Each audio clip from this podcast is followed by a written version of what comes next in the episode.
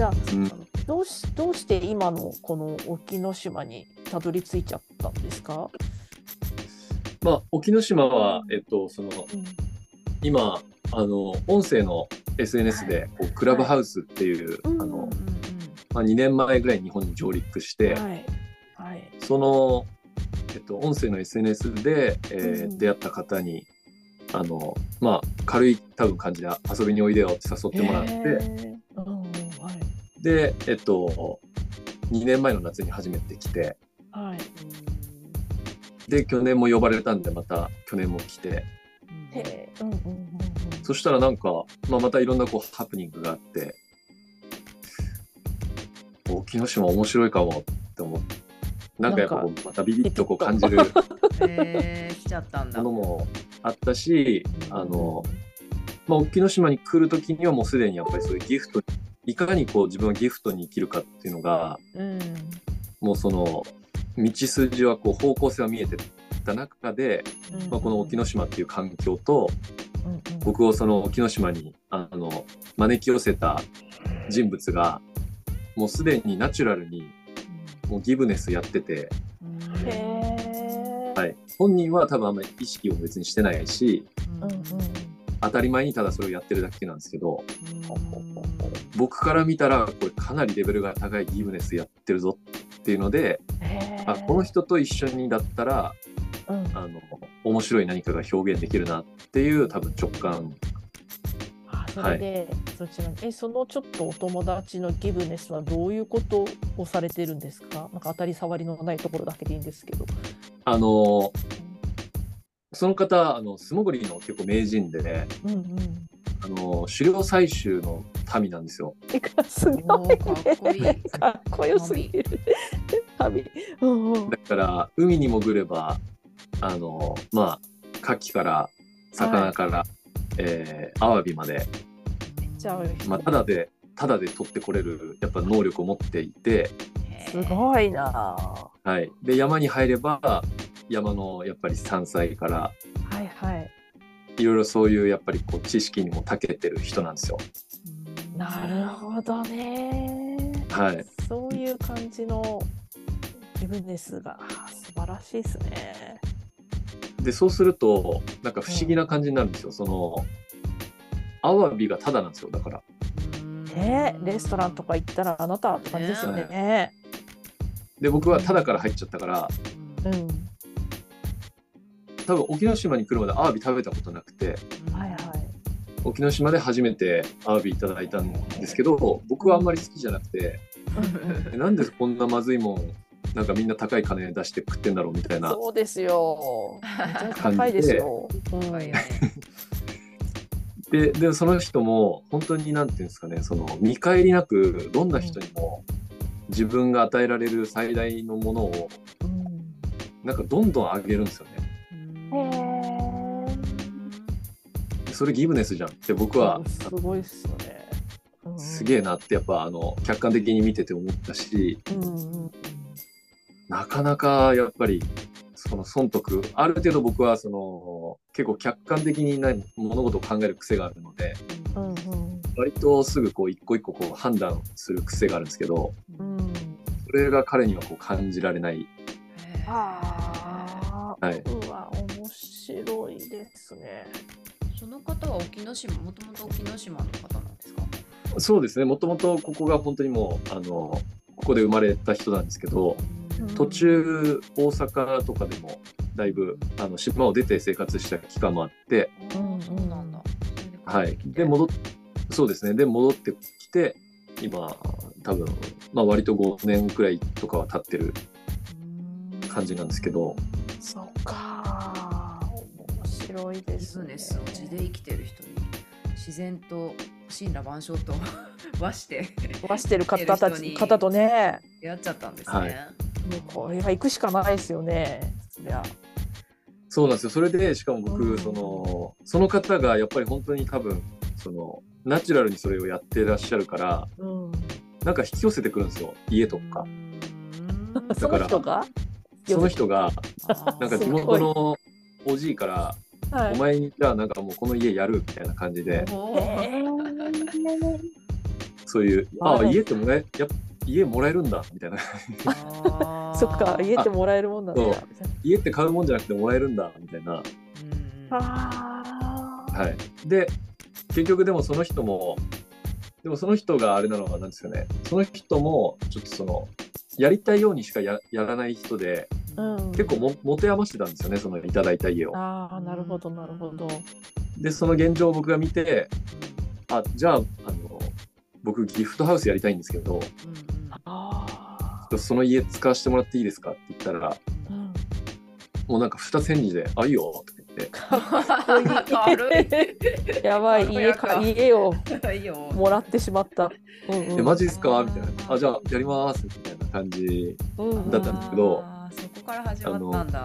そうなんですよ。そこからえーなんかこうギブギフトハウスもこうまあ始まってうん。はい。なんかは去年ぐらい？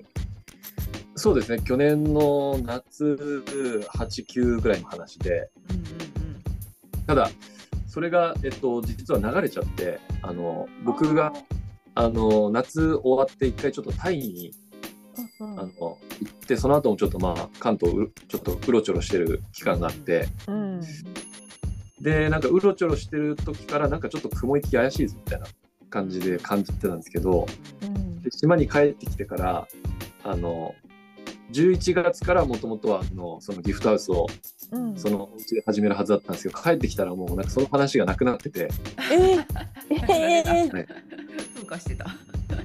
そうそうなんだ。なんですはい。あら。どうどうなったの？もうゼロから。えっとなんかそなのなんていうんですかね、その、まあ、僕も掴み損ねたタイミングが、僕の覚悟もそこまで定まってなかったっていうのもありますし、うんうんうんうん。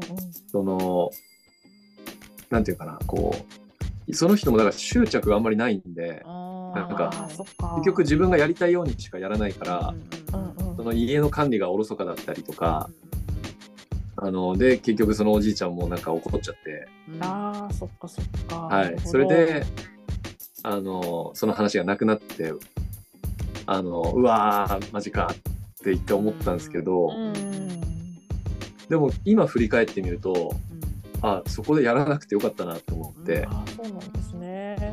はい。だから結局はなんかこうなるようになって、今、まあ今はあの海から、あのさっき海から帰ってきたばっかりなんですって話したんですけうんど、その家だとあの結構街中にあって、結局その周りに自然があんまりないんですよね。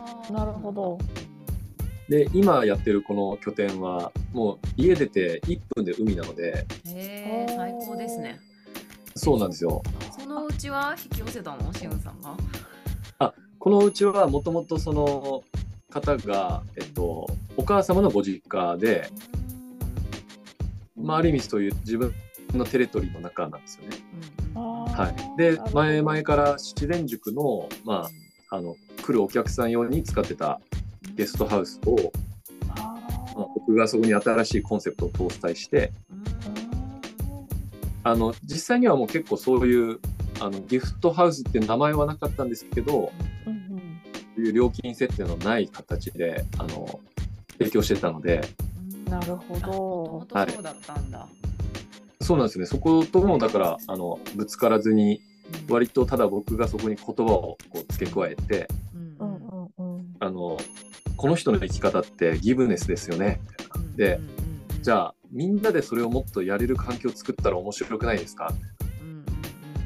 でその名前がギフトハウスであのギフトハウスお気持ちギフトのお気持ちでみんなが入れる居場所を僕は作りたいっていうふうににその概念をこう僕は作ったっていう感じですね。そっか。じゃあネーミング。今はそこでえっ、としゅんさんがまあ運営してるっていう感じなんですかね？運営。そうですね。あの、うん村上さんともう一人あの、うん。あ村上さんっていう人なんですけどで、うんうんもう一人丹原さんっていう方がいてはいで丹原さんはあの自然農をずっとやってた方でええはいはい。だから狩猟の民と農耕の民が揃ってい最て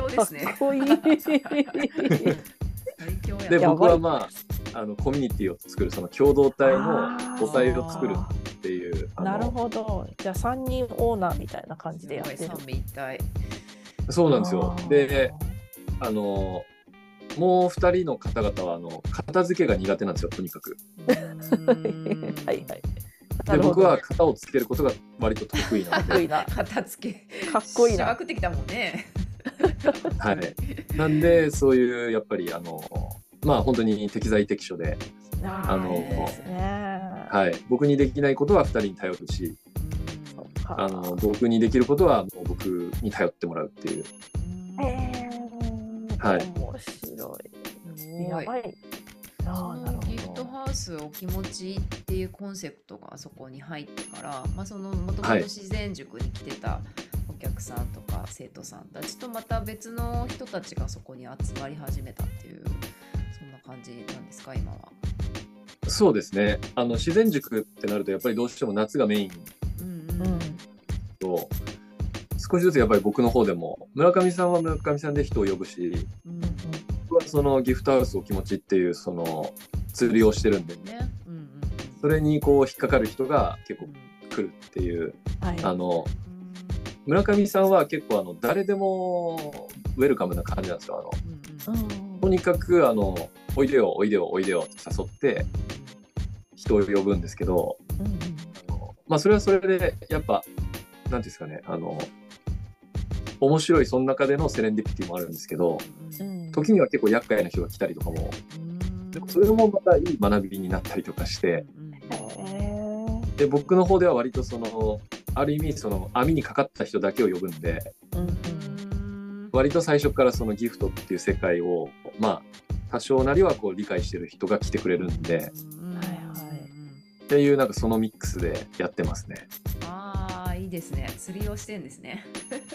釣りしてますはい僕はあの 海には釣りしないんですけど、うんうんはいネットの人海では間界人間はいそう界ですね釣りしてんのね。はあはあ、すごい宣教師みたいだな。えー、面白い。そっか。え、その世界が変わる学校に出会ったのも、そのギフトとかっていう、うん、ギフトっていう、もともと持ってるあの生き方があって、それで引き寄せられたっていう感じなんですか？どういうご縁だったんですか？もともと。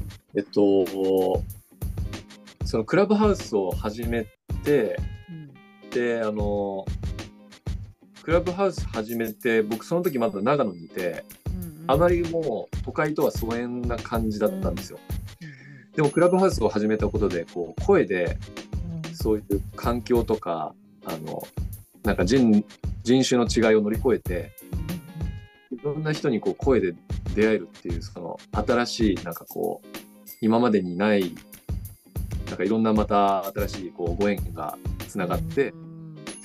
うわこれはちょっともう東京今まで俺大嫌いだったけどもうちょっと行きたいなと思って、会いたい人がいるからちょっと会いに行きたいわ。どうでどうせ会いに行くならちょっとまたおもろいことやろうと思って。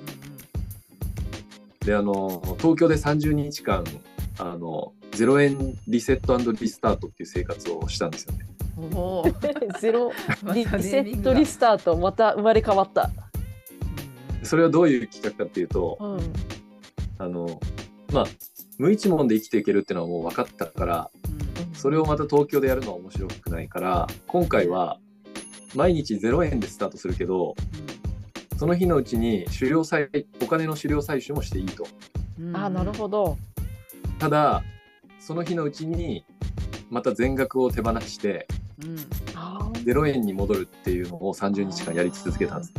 へえ。ーすごい。え、え、それ興味深いですね。それははどうでした？か、やってみてどう感じました？まあだからまたこう山登りまた新しい山登りみたいな感じでうんうん。その未知なるまたこう山をうん。あのワクワクしながら結局あの登る感覚はあってはい。でその覚悟が結局定まるとうん奇跡が起きるっていうのを知ってるのでおーなるほど。だからこ奇跡が起きる。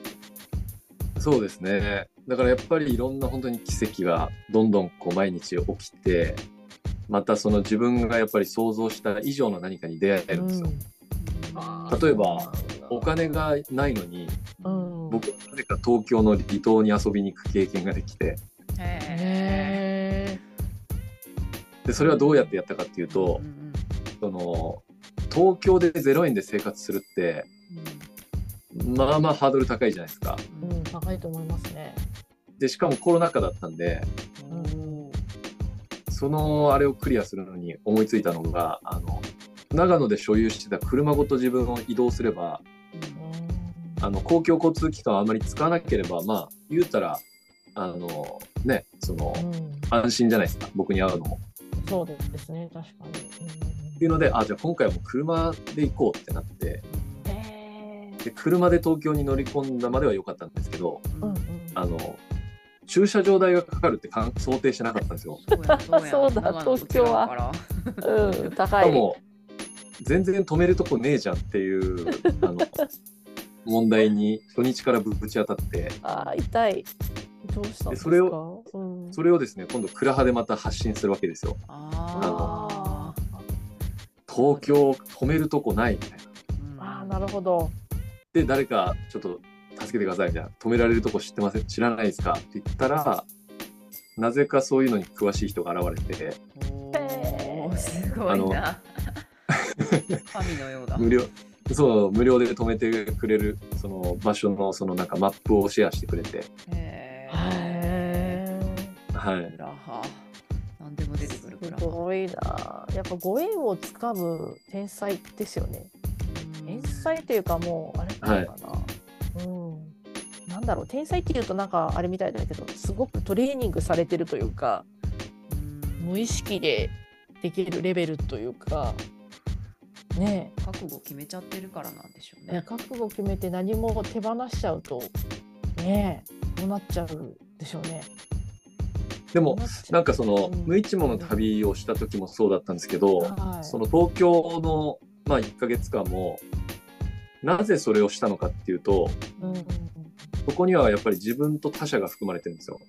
うん。うんあの僕がもしここのしがらみから抜け出せれば誰かの役に立つだろうっていう。ほそのために僕はもう全掛けするんだってやっぱりその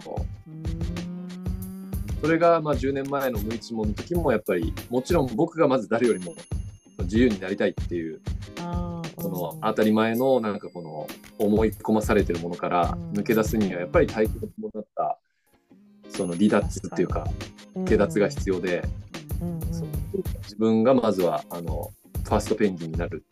うん東京の時も今度はその東京でいろんな新しい人に出会ったんですけど、うんまあ、その人たちからすれば僕み僕って多分やっぱり異物でうんあのだったらあの見といてくださいみたいな。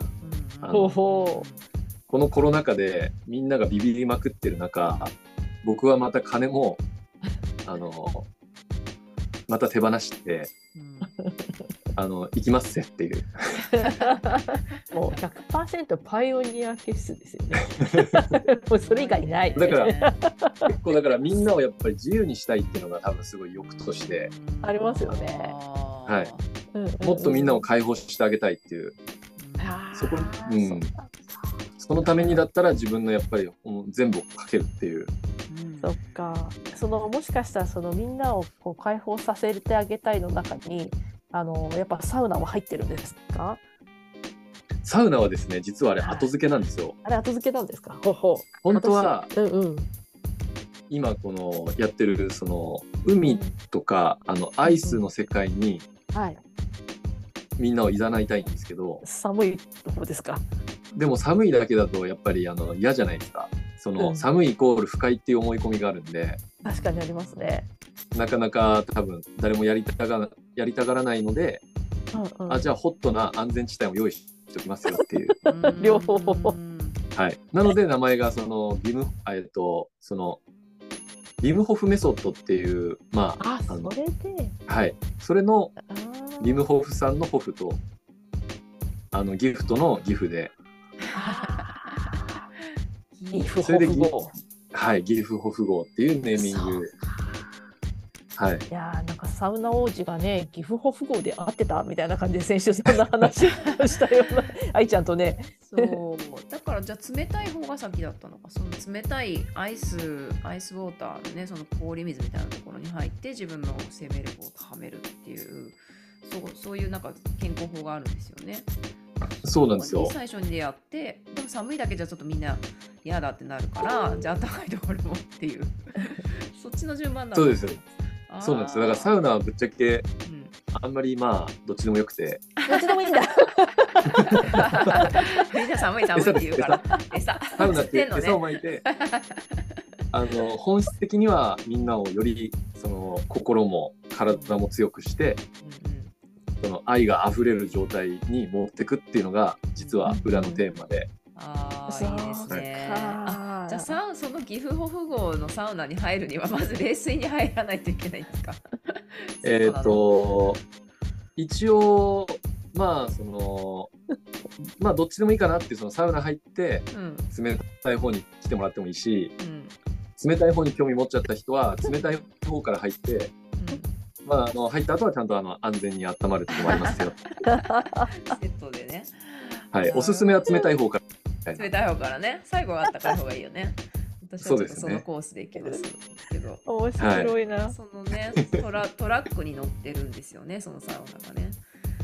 ねそうですね、あの移動式の。今作ってるんだっけ？今ちょっと何日かあの後半天気も崩れたりとかして、うん、あのあのギブネスウィーク中の後半がもう雨降っちゃったので、うん、一旦作業が今中断になってるんですけど、うんまあ、なんとか5月中にはあの入れるくらいにはして。おいいですね。はい。試運転。それでちょっと。ね、そうですね。あの僕も試運転ですし、あのサウナも試運転させようかな。試運だ、試運の。試運の試運そうだそうだ、試運さんのね、なんか名前の由来聞きたいですよね。うん。あ、そう僕の名前はでも、うん、おじいちゃんがあのつけてくれた名前で。でも本当に多分運を司って生きるっていうあの。あはい。そういう。で、まあ僕も勝手に解釈はしてるんですけど。その通りに来てますよね。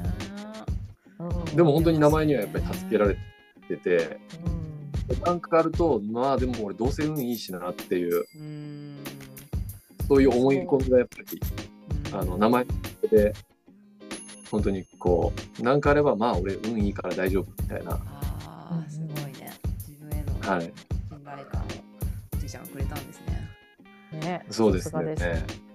か楽しみですね。この岐阜オフ号は今なんかクラウクラウドファンディングとかしてるんだっけ？ただギギフトえっとあのギフトファンディングっていう形で、うんうん、もうそれも本当に思いつきであの、うん、3月9日サンキュー、うん、なんかサンキューにやっちゃおうかなみたいな。降りてきた降りてきた。ノリーナ。また降りてきた。はい、サンキューいな。前日くらいに思いついて、うんうん、これはもう思いついたからやっちゃおうみたいな感じで。でとりあえずあのそのサウナを作りたい。でなぜサウナを作るかというと一つはそのまあコールドトレーニングを含めたそのビムホフメソッドと一緒にやる仲間を増やしたい、あとはそのギフトの遊びっていうのを作ってあのこの熱い思いを語るこの精神と時の部屋を作れば、うん、あの結局はだからあの僕が今度飛び出していくわけですよね。このギフトのギフトハウスに来てもらわなくても僕が島に出てって、全くこういう世界観を知らない人にあのちょっとよかったらサウナ入りませんっつって、でサウナに入ったら「いやこれ実はあのみんなのこれギフトでできたんですよ」っつって。だからただなんですよこれ。ただで整うサウナなんですよって話して、ってなるとやっぱりそのそういう対話ができるじゃないですか。はいはい、だそのためにあこれはこういう飛び道具があったら、あの絶対使えるなって思って。いやそういう時空間作ってんですね。時空間作ってんですね、はい、ギフトもね。ねめっちゃ楽しみですね。ねすぐるさんとなんで出会った？かちょっと 聞き忘れちゃった。けど、クラブハウスで出会ったのかな、すぐるさんには。えっと、クラブハウスの中で、えっと、出会った方が、あの、千美さん。ああ、千美さんか。うんうん、はい。千美さんとクラブハウスで出会って、うんうん、で、千美さんからなんかしおんくんがやってることってちょっとその世界が変わる研究所めっちゃおもろいからあの顔突っ込んだ方がいいよみたいな感じで、あとあのヒロリンさんって東京のあの、えー、ギフトに生きる石丸宏さんっているんですけど、はいはい、でその石丸さんもセミさんに紹介してもらって。で彼がやってるやっぱりその生き方とかもすごくあの自分も共感する。あなるほどそういうのはやっぱこうギフトって言えばいいのかみたいな。でその辺りから結構自分の中でどうやったらいかに自分もこうフルフルギフトで生きれるかみたいな。はい、いいですね。フルギフトで生きる。いいですね。からは始まったんだな。ねいやーなんかめちゃくちゃ面白い暑かった楽しかったね。なんかちょ っとね最後にちょっと私一個聞きたいんですけど、はい、あのシウンさんにとって、はい、ギブネスとは何でですか？いや生きることじゃないですかね。あギブネスとは生きること。おおなるほど。どう？それを その心は？ごめん。そうそう私も今愛ちゃんとしたし。なんか本来その人って、あるがままに生きてるはずだと思うんですよ。うんうん、それ以外できないはず。おあギブネスしかできないはずだと。はい。うん、なるほど。そのあるがままっていう状態にが極まれば極まるほど人って本質的な本来の自分に戻っていくんですよ。でそれって自然体ってまあ表現だと思うんですけど、うんうん、じゃあ自然界って何してるかって言ったら僕はやっぱり自然に生きてるじゃないですか。自然に生きてますね。うん、でその自然に生きてる他の生物だったり、うんうん、自然界が何をしてるかっつったらギブネスなんですよ。自然はみんなギブネスしてる、ね、確かに。与えてますよね。普通にね。受け取ってね。だからそこになんか帰ってくっていうイメージが本来僕たちもそこから生まれて、うん、そうじゃない世界も体験今作って遊んでるけど、うん、あのもうそろそろいいんじゃないですかっていうこう。帰っていきませんかと。そうですね。その方がやっぱりそこに本質的な幸せとか、うんうん、生きるっていう価値とか意味とか、うん、僕はそっちの G の世界だなっていうのはもうやっぱり自分の体験を伴ってあの信じてるので、うん、はい、だからシンプルに言うとやっぱり生きること生きること。わはい深いですね。そのように生きてるもんね。ね。ね。体現されてますもんね。ね。めちゃくちゃグッときます、うん、きます。いやまだまだねちょっと永遠に話掘りたいなっていうところはあるんですけど、ね、またね第2部第3部。しゅんさんのね冒険もこれから続くと思うので、はい、お話聞きたいなと思っております。またちょっと、ね、いやすごい楽しかったです。楽しかったね。えー、楽しかったですね。ね、しゅんさんのご活動とかね、ノートとかいろいろね発信してらっしゃるので、ちょっとそちらも詳細欄に載せておこうかなと思いますので、ぜひ皆さんお友達になってください。なってください。ぜひぜひ。はい。というわけで本日のゲストは、えー、しゅんさんでした。しゅんさんありがとうございました。ありがとうございました。ありがとうございました。またねバイバイ。